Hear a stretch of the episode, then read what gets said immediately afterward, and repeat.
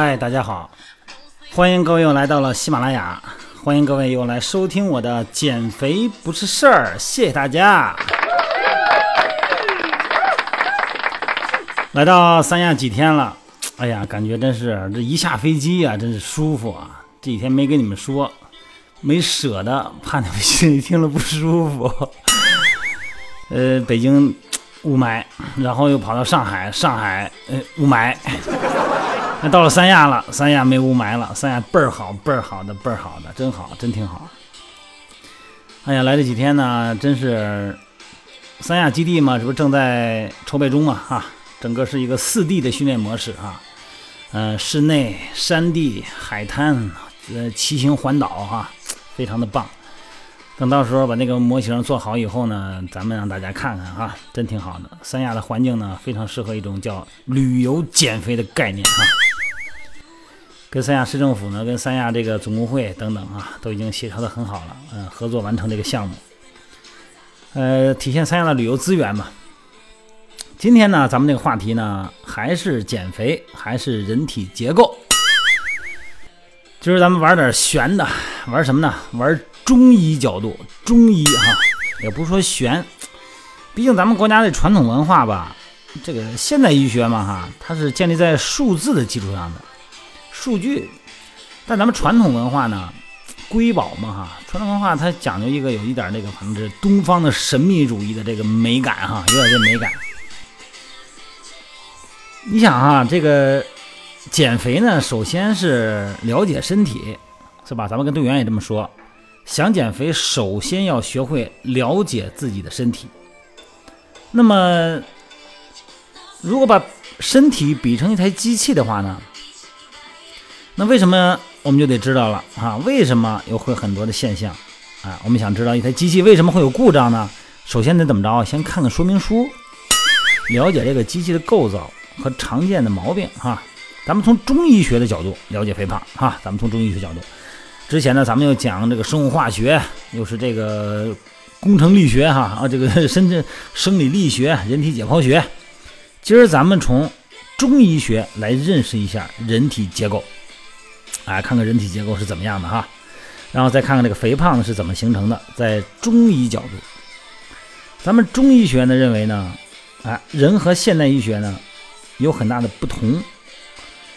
虽然咱们中医学哈也讲究这个肝心脾肺肾，但是呢和这个现代医学这个肝心脾肺肾呢是两个概念。咱们之前给大家解释清楚哈。啊，更何况呢，咱们中医学呢还有现代医学根本看不到的。也无法用神经血管来解释的叫什么叫叫经络系统。你把这身体打开看以后没有？咱们中医学的发展呢，不是依赖仪器来观察的，更多呢是根据古人啊这个多年对自然生命活动现象的认识来研究人体的。啊，不仅如此啊，这个人在这个中医学中呢，也不是独立的人，而是和自然界融为一体的啊，所谓天人合一的概念啊。也就是说呢，人体的这个生命活动、疾病的是发生和天文地理的气候变化有着密切的关系。所谓一方水土养一方人，就这意思。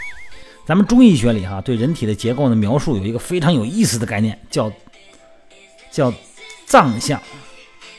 什么叫脏象？就跟咱们看电视一样，哎，咱们看的是一幅幅连续的画面。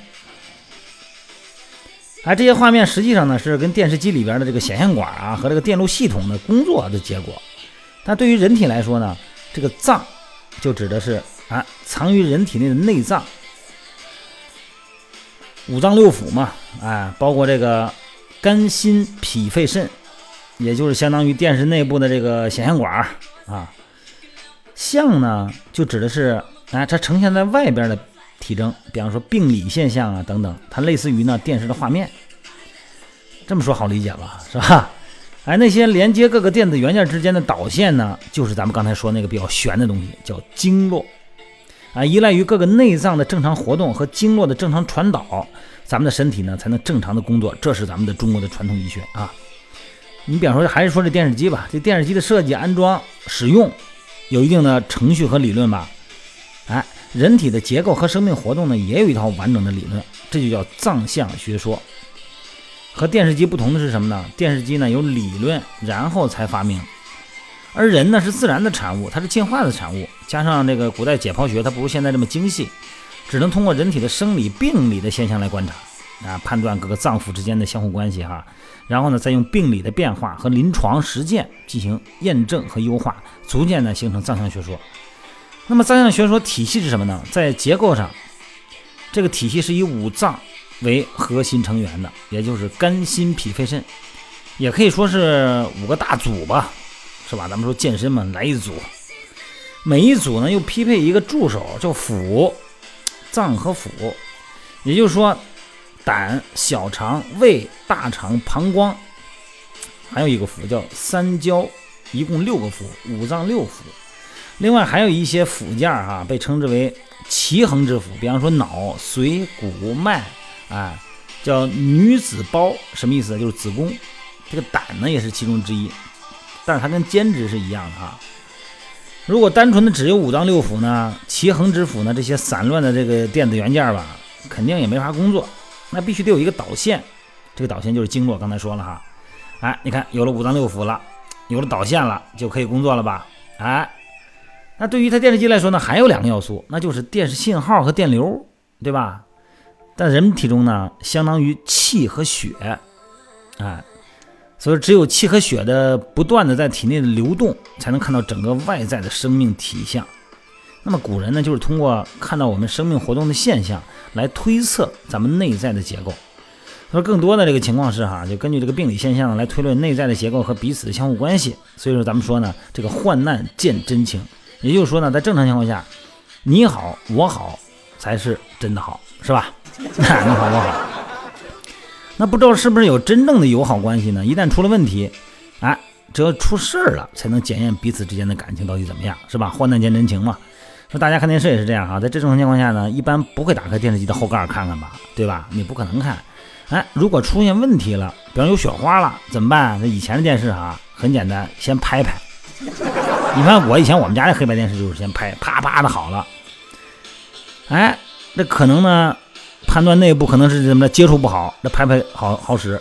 后来颜色没了，哎，就好像知道一些啊三原色这个原理推论嘛哈。啊，判断了显像管是不是出了问题啊？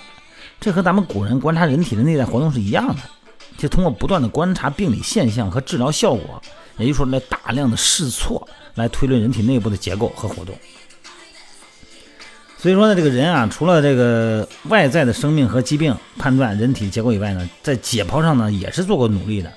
你看这《黄帝内经》哈就说过，这个有一段解剖学的观察，就说这个，嗯。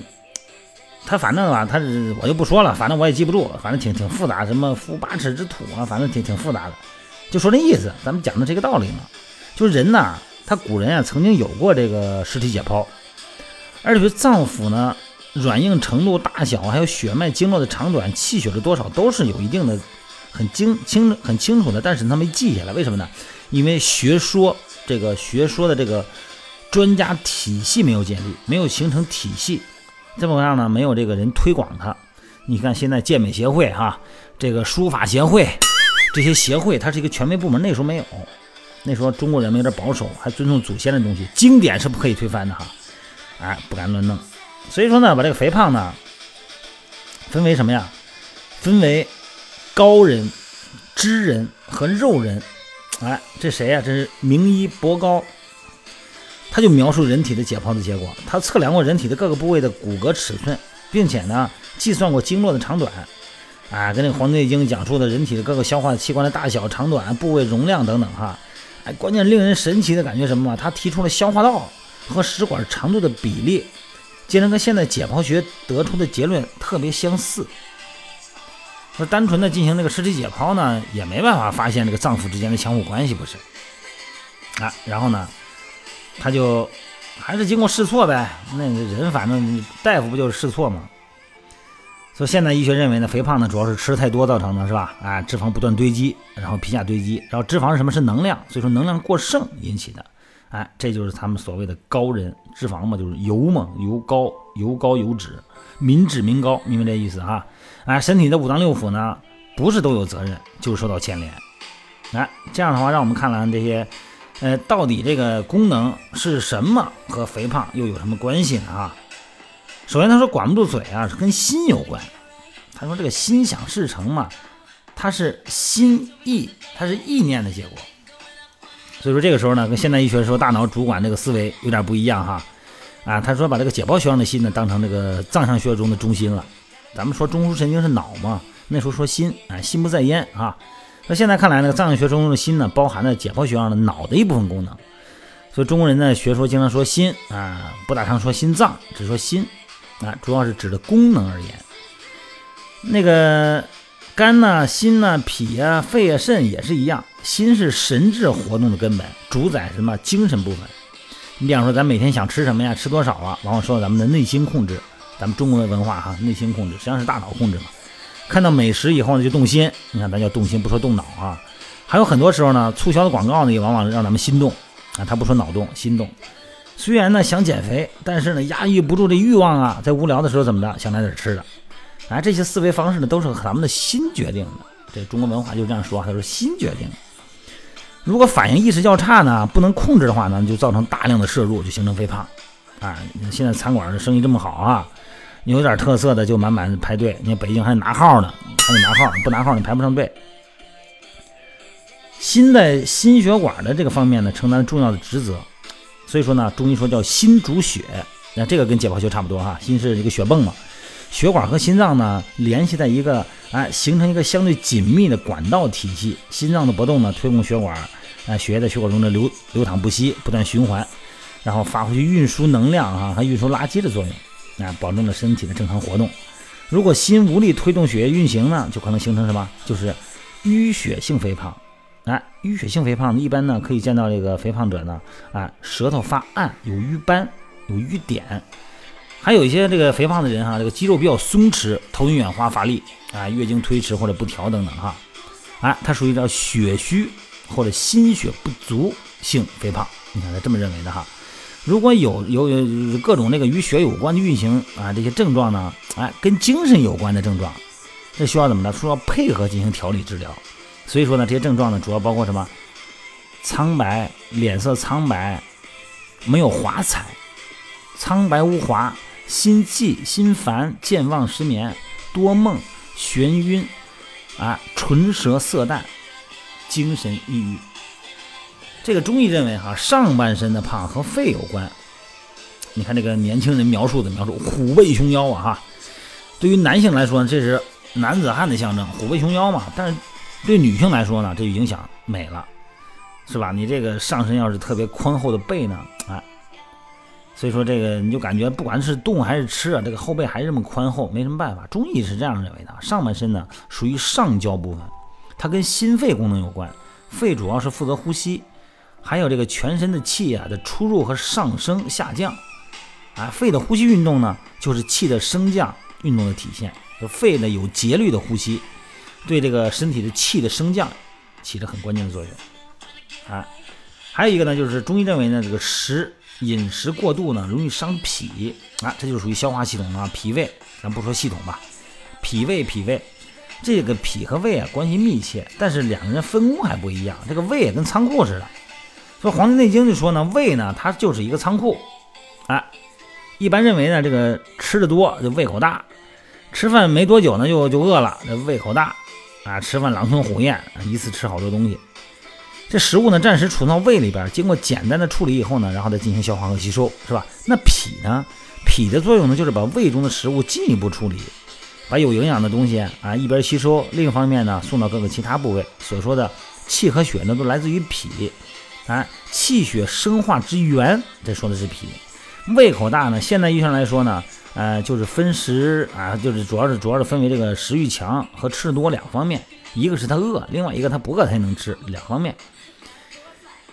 除了消化这个吸收以外啊，脾还担受着什么？要吸收水分和输布水液啊，防止这个水液呢在体内滞留的作用。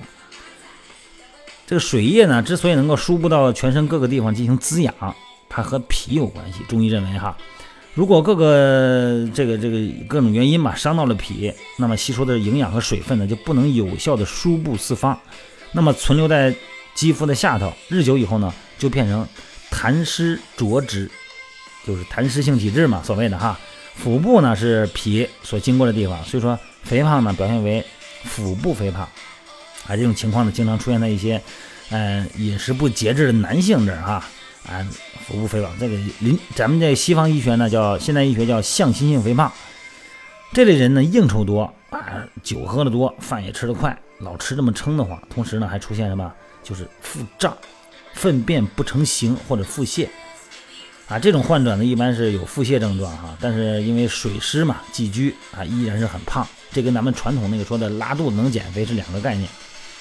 肥胖一旦形成以后呢，一方面呢，身体的肥胖呢不愿意活动，导致气虚；另一方面呢，肥胖已经形成啊，这所谓的高脂内聚，气血精液啊无从化生。所以说呢，这类肥胖呢，那表现为吃的多，食欲旺盛，但是呢，并没有劲儿，活动后以后呢，没有劲儿，嗜睡。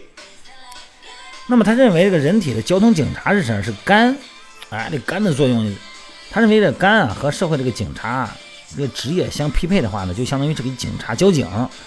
你说这城市如果这个交警要是失职的话，这个交通不就乱了嘛，对吧？哎，肝的功能呢是是主疏泄疏导，啊，调畅气机，它这么个意思。这肝呢可以让体内的气血运行通畅，不至于发生堵塞。所以说，如果肝功能出了问题呢，不仅仅是气血运行不畅。啊，水湿啊，而且呢会影响到它的脏腑的其他功能，导致肥胖。所以说肝的功能呢，还和人的这个情志有很大关系。这个状态，精神状态，正常的情志活动呢，哎，它有赖于气血的正常运行。咱们记得咱们中医哈，以前老吃那个中药丸子，叫沉香化滞丸啊，主治什么呀？气通血畅，气滞血瘀，多玄呢这玩意儿。我说这个都有点累得慌，因为他们有时候解释不清。有点这个东方神秘主义美学哈，这肝还有这个储藏血液和调节这个血量的功能。所以说人呢卧则血归于肝，也就是说你睡觉的时候闭上眼睛，哎，这时候血呢就回到肝了。这个肝呢具有调节血量的作用。肝对于调节人体的各个血量的分配，特别是对外周的血液分配调节啊，起主导作用。所以说肥胖呢，呃，这个尤其是女女孩哈，女女性常见是月经不调，经期紊乱。啊，量多呀，或者量少，而且脸色特别昏暗，伴有那个脸上有斑，而且呢，体重呢随着这个情志的变化呢较大，情绪也不好。肥胖患者呢常常伴有这个情志不舒，就心里边的不舒展、郁闷，而且是容易急躁啊，或者是心情不好啊，通过吃东西来缓解这些情绪呢，在中医认为都是从肝进行调理的。那么先天性肥胖呢，他认为跟肾有关。两类肥胖哈，跟肾有关。一种呢是肥胖是从小胖的，这叫先天肥胖，啊，自幼发胖。中医认为哈，肾为先天之本，这个呃肝呢，这个脾为后天之本哈。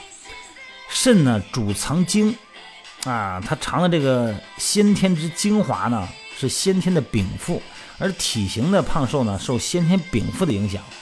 那么另外一种肥胖呢，和年龄增长有关，啊，它这个肾内呢，啊。即元阴元阳，也就是说呢，这个阳气的本源啊，它也是代谢盛衰的根本哈。随着年龄增长呢，肾阳呢逐渐减弱了，哎，这个时候呢，人的各项功能呢就减退了，所以说呢，全身的新陈代谢降低啊，消耗减少，所以说如果要是不控制饮食的话呢，体重呢增加就在所难免。那么治疗方面呢，肥胖呢多倾向于遗传啊，有这个先天性肥胖呢，可以考虑从肾论治。再一个呢，就是先天禀赋不足的，就是。先天性就是肾为先天之本嘛，或者经常生病呢，导致肾气不足。那么肾呢主水啊，为黑，其色为黑，它的功能失调以后呢，导致那个水势内停，聚而生痰，继而引发肥胖。说肥胖的形成呢，和内分泌呢有着相当的关系。那女性的肥胖呢，哎，跟经期紊乱，尤其呢，它表现为月经不调和痛经、闭经，甚至于是不孕。这个呢，在中医学它是跟肾有关，它是给你调肾的。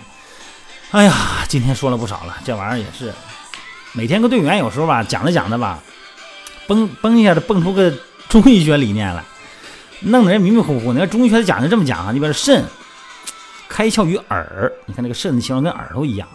这个肾肾精不足呢，这腿的哆嗦，那有的人喜欢坐着老哆嗦腿哈，哎，这什么叫叫肾精不足？这个肝呢开窍于目，你比方说你肝不好了，眼睛发黄，肝炎哈，没睡好觉。没养好肝，眼睛看出通红。这个脾呢，开窍于口唇，这我我记得老队员，你看你要是听我喜欢听我嘟噜的，他们都可能能记得。这个嘴干涩起皮，刷牙牙龈出血，伸出你的舌头来，中间有一个大缝子，这个都属于脾脾虚的表现啊。哎呀，不说这么多了，说这么多，我觉得大家都可能不太爱听，因为这个东西吧，确实这也是，你要跟你把它呀，在临床，也就是说在现实训练中，你的感受呢，教练在旁边跟你说一说，跟你的实际情况挂钩，哎，接上接上轨以后呢，你有理解。你像我这么平宽不那么说呀，就感觉特别空旷哈。好吧，今天我主要想让大家知道一下，在咱们中国文化里边对肥胖的理解哈，啊，也就是说它是从肝、从肾来入手啊，解决痰湿啊。解决这些肾精不足等等来解释的哈，好吧，今天也不晚了，今天说的也挺多，我看这个时间有二十一分钟了哈。好，今天呢，祝大家晚安，呃，睡个好觉哈。我不知道北京那边的队员，还有朋友们，还有上海那边的朋友们，现在气温怎么样啊？反正这个，呃，三亚是挺好的。这晚上我住的地方，这个公寓里边还不用开空调，要正常情况下呢，这这我觉得都挺热的，因为现在二十九度嘛。好吧，今天祝各位睡个好觉，但是这个声音呢，可能得。大家明天再听了哈，今天晚上就不要听了，因为这么晚了嘛，好吧，今天先到这儿，咱们明天再见，拜拜啦。